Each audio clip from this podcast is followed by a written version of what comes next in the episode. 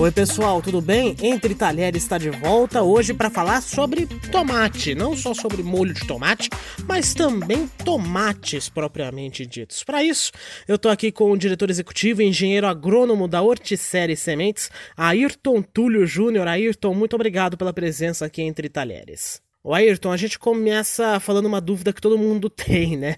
Tira a pele do tomate ou não tira? Depende da receita e depende do gosto da pessoa. Sabemos que a pele do tomate demora um pouco mais para cozinhar e algumas pessoas não gostam da sensação da pele do tomate em seus molhos e em seus pratos. Então, nesse caso, a pessoa precisa retirar a pele. Outras pessoas não se importam ou até preferem a textura da pele do tomate e daí não é necessário testar. A informação que dispomos é que a pele em si ela não causa nenhum prejuízo para a saúde e para o consumo.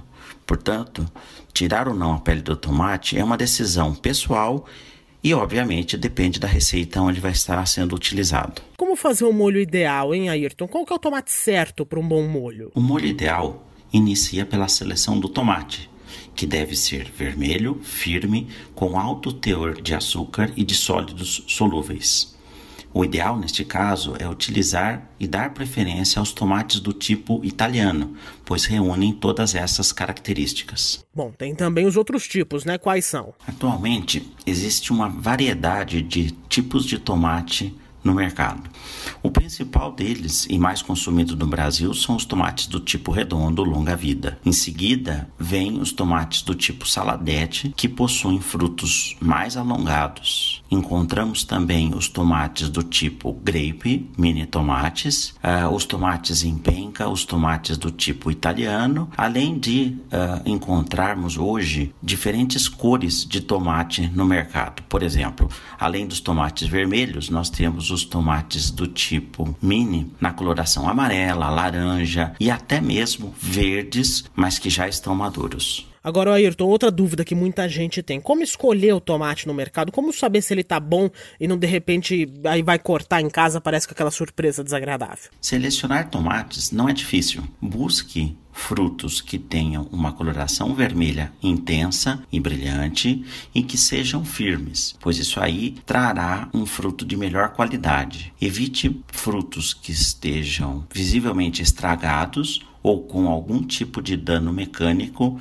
bem como aqueles com estágio de maturação muito inicial, ou seja, que ainda estejam na coloração amarelada, pois isso pode não dar o sabor ideal do tomate. Um outro ponto que ajuda a termos tomates de elevada qualidade é se você comprar um tomate que não esteja muito vermelho, deixar aí mais ou menos um ou dois dias fora da geladeira e quando os tomates estiverem na coloração vermelha e uniforme, aí sim coloque na geladeira para uma melhor conservação pós-colheita. Esse episódio do Entre Talheres também serve para falar sobre um novo tipo de tomate que está chegando no mercado por meio da Horticere Sementes, né? É o tomate Vero, nome nome, por acaso, vem do italiano verdadeiro. Por quem? O tomate vero foi selecionado pelo seu elevado sabor. E para facilitar que o consumidor final identifique sabor facilmente no mercado, selecionamos um formato de fruto mais alongado, de tal maneira que, quando formos comprar o produto, será muito fácil a distinção de um produto que é vero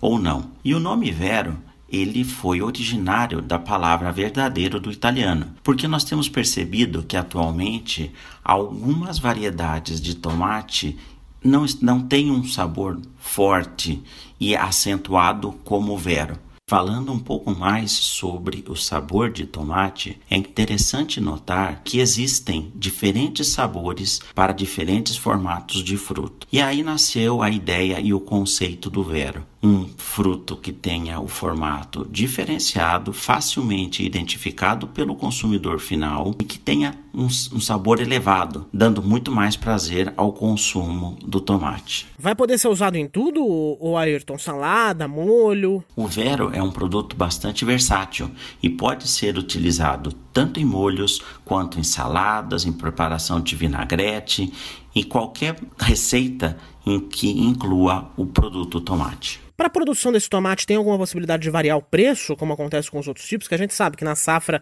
cai e depois sobe aquela barbaridade, né? No caso do Vero, ele também poderá ter ter variação de preço no mercado. Todavia, grande parte do vero é produzido em estufa em uma condição muito mais favorável e protegida à lavoura de tomate, garantindo maior estabilidade do produto e, consequentemente, um preço que não seja tão variável. Tomate vero deve chegar quando ao mercado em Ayrton? O tomate vero já está sendo comercializado em todo o Brasil, desde o Rio Grande do Sul até o Nordeste, e por se tratar de um produto novo, ele está chegando gradativamente aos mercados. Procure o tomate vero, é muito fácil de identificar. O seu formato mais alongado com coloração vermelho intensa, brilhante e muito firme facilita uma rápida identificação pelo consumidor final de um produto de qualidade e onde ele vai conhecer a qualidade e o sabor do vero. Eu conversei com o diretor executivo e engenheiro agrônomo da Horticere Sementes, Ayrton Túlio Júnior. Agradeço demais a sua participação e também espero você aí que está ouvindo a gente.